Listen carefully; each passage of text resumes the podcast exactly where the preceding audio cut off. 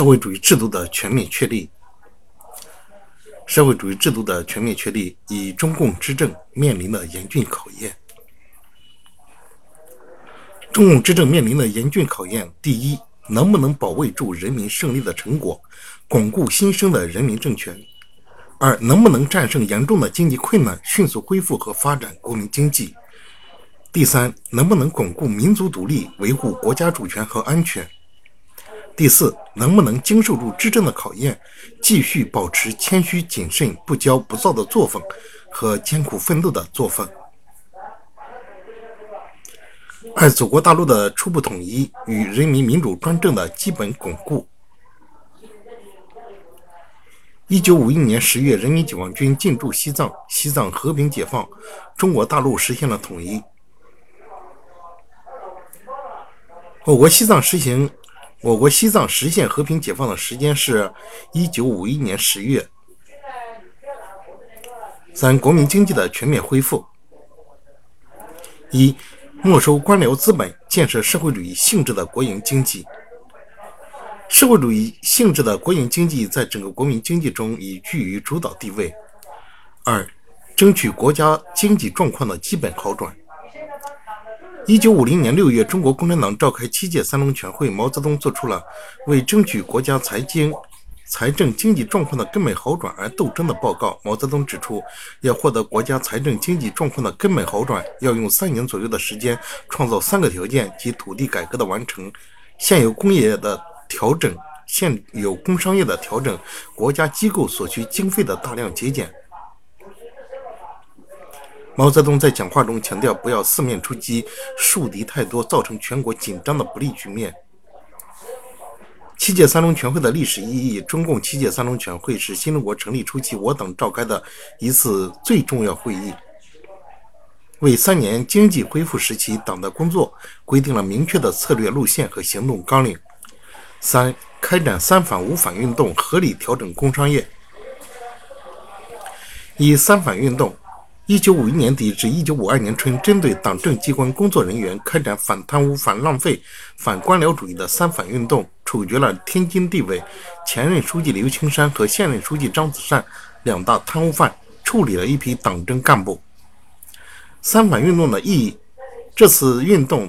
教育了干部的大多数，挽救了犯错误的同志，清除了党的队伍和国家干部队伍中的腐化分子，有力地抵制了旧社会恶习和资产阶级腐蚀。对于在执政条件的在执政的条件下保持共产党人的革命精神，促进党和政府的廉政建设起重要作用。二五反运动。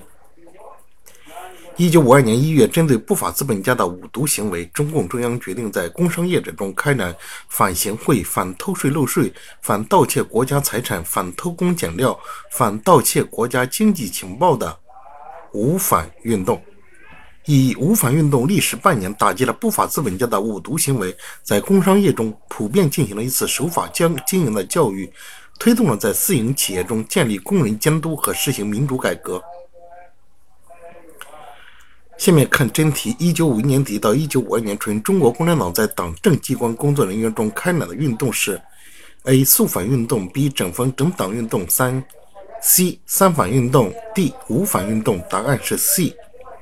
解析：一九五一年底到一九五二年春，中国共产党在党政机关工作人员中开展了反贪污、反浪费、反官僚主义的三反运动，处决了犯有严重贪污犯罪。罪行的中共天津地委前任书记刘青山、现任书记张子善处理了一批党政干部。四、国民经济的全面恢复。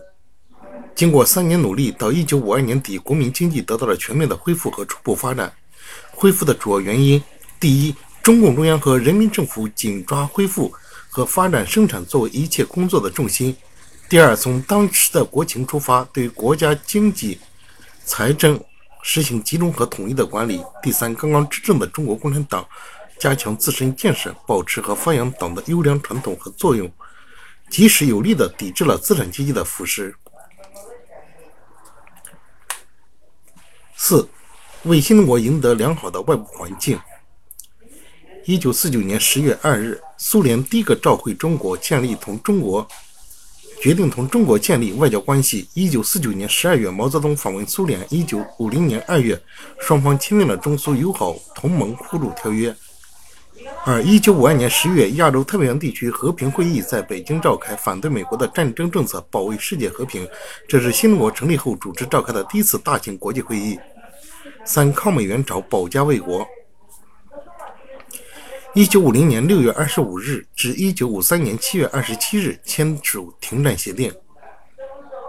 一九五零年六月，朝鲜战争爆发，彭德怀任中国人民志愿军司令员兼政治委员，历时三年，迫使美国代表于一九五三年七月二十七日在停战协定上签字。一四年十月的单选题第二十题，在抗美援朝战争中担任中国人民志愿军司令员兼政治委员的是。A. 朱德 B. 陈毅 C. 彭德怀 D. 刘伯承，答案是 C。一九五零年六月，朝鲜战争爆发，中国政府毅然做出抗美援朝、保家卫国的决策。彭德怀被任命为中国人民志愿军司令员兼政治委员。五、过渡时期总路线的提出，单选和简答。过渡时期总路线提出：一、即进行经济建设，首先要把中国从落后的农业国变为先进的工业国。从1953年开始的发展国民经济的第一个五年计划，把优先发展重工业作为建设的中心环节，特别是大力发展钢铁、煤、电力、石油、机器制造、飞机、坦克等。二。一九五三年正式提出过渡时期总路线，在一个相当长的时期内，逐步实现国家的社会主义工业化，并逐步实现国家对农业、手工业、资本主义工商业的社会主义改造。这就是说，主要任务是实现国家的工业化，而为了实现国家的工业化，就必须进行社会主义改造，全面确立社会主义基本制度及一化三改、一体两翼的总路线。历史表明，中国共产党提出的过渡时期总路线是完全正确的，反映了历史的必然。第一，社会主义性质的国营经济力量相对来说比较强大，它是实现国家工业化的主要基础；而资本主义经济力量弱小、发展困难，不可能成为中国工业起飞的基础。第三，对个体经济、个体农业进行社会主义改造，是保证工业发展、实现国家工业化的一个必要条件。第四，当时的国际环境也是促使中国选择社会主义。六对农业、手工业和资本主义工商业社会主义改造的基本完成。对农业，过渡性的经济组织形式有互助组、初级农业生产合作社、高级农业生产合作社。互助组是社会主义的萌芽，初级农业生产合作社是半社会主义性质的，高级农业生产合作社是社会主义性质的。真题回顾：我我国农业社会主义改造中具完全社会主义性质的经济组织形式是。A. 变工队 B. 互助组 C. 初级社会主义初级农业生产合作社 D. 是高级农业生产合作社。答案是 D。我国农业社会主义改造中的经济组织形式，第一是互助组，这是具有社会主义的萌芽；第二是初级农业生产合作社，具有半社会主义的性质；第三是高级农业生产合作社，具有社会主义性质。二对资本主义工商业进行社会主义改造。一对资本主义工商业进行社会主义改造，就是实行赎买政策，也叫和平赎买政策，采取国家资本主义形式，把民族资本主义工商业改造成社会主义性质的企业。而国家资本主义的形式包括初级形式：一是在工业中收购、加工、订货、统销、统购和报销；二是商业中经销、代销、代购、代销、公司联营。高级形式是公私合营。一是个别企业公司合营，企业利润采取四马分肥的办法，即分得国家所有税、企业公积金、工企业公积金、工人福利费、股金红利四份。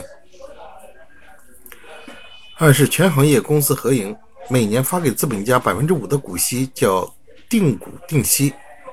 三对资本主义工商业改造的特点是和平赎买。有偿而不是无偿，逐步的而不是突然的改变资本主义的所有制。二，在改造资本家的同时，给他们以必要的工作安排。三，不剥夺资产阶级选举权，对他们中拥有拥护社会主义改造并做出贡献的代表人物给予恰当的政治安排。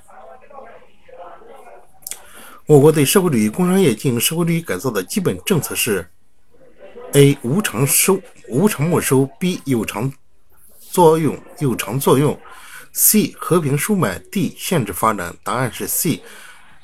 解析：考察过渡时期对资本主义工商业的社会主义改造实行赎买政策，和平赎买，而其特点其特点是：第一，有偿的而不是无偿的，逐步的而不是突然的改变资产阶级的所有制；二，在改造他们的同时，给予他们必要的工作安排；第三，不剥夺资产阶级的选举权，并且对于他们中间拥护社会主义改造而在改造事业中有所贡献的代表人物，给予恰当的政治安排。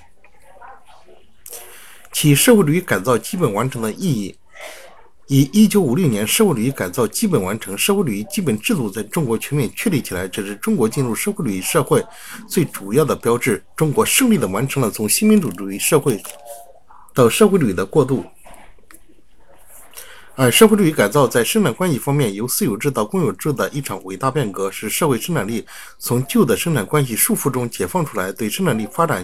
起到了促进作用。三、社会主义改造胜利为中国全面进行社会主义建设奠定了基础，开辟了道路，促进了工农业和整个工业、整个国民经济的发展。我党创造性的完成了由新民主主义、新民主主义到社会主义的过渡，实现了中国历史上最伟大、最深刻的社会变革，开始了在社会主义道路上实现中华民族伟大复兴的历史征程。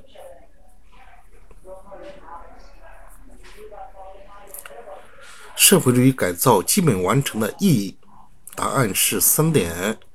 第一是，一九五六年社会主义改造的基本完成，社会主义基本制度在中国的全面确立，这是中国进入社会主义社会的最主要的标志。中国胜利完成了从新民主主义到社会主义的过渡。第一点。第二点，社会主义改造是在生产关系方面由私有制变为公有制的一场伟大变革，使社会生产力从旧的生产关系束缚中解放出来，对生产力发展起了促进作用。第三，社会主义改造为中国全面进行社会主义建设奠定了基础，开辟了道路，促进了工农业和整个国民经济的发展。我党创造性的完成了由新民主主义到社会主义的过渡，实现了中国历史上最伟大、最深刻的社会变革，开始了在社会主义道路上实行。实现中华民族伟大复兴的历史征程。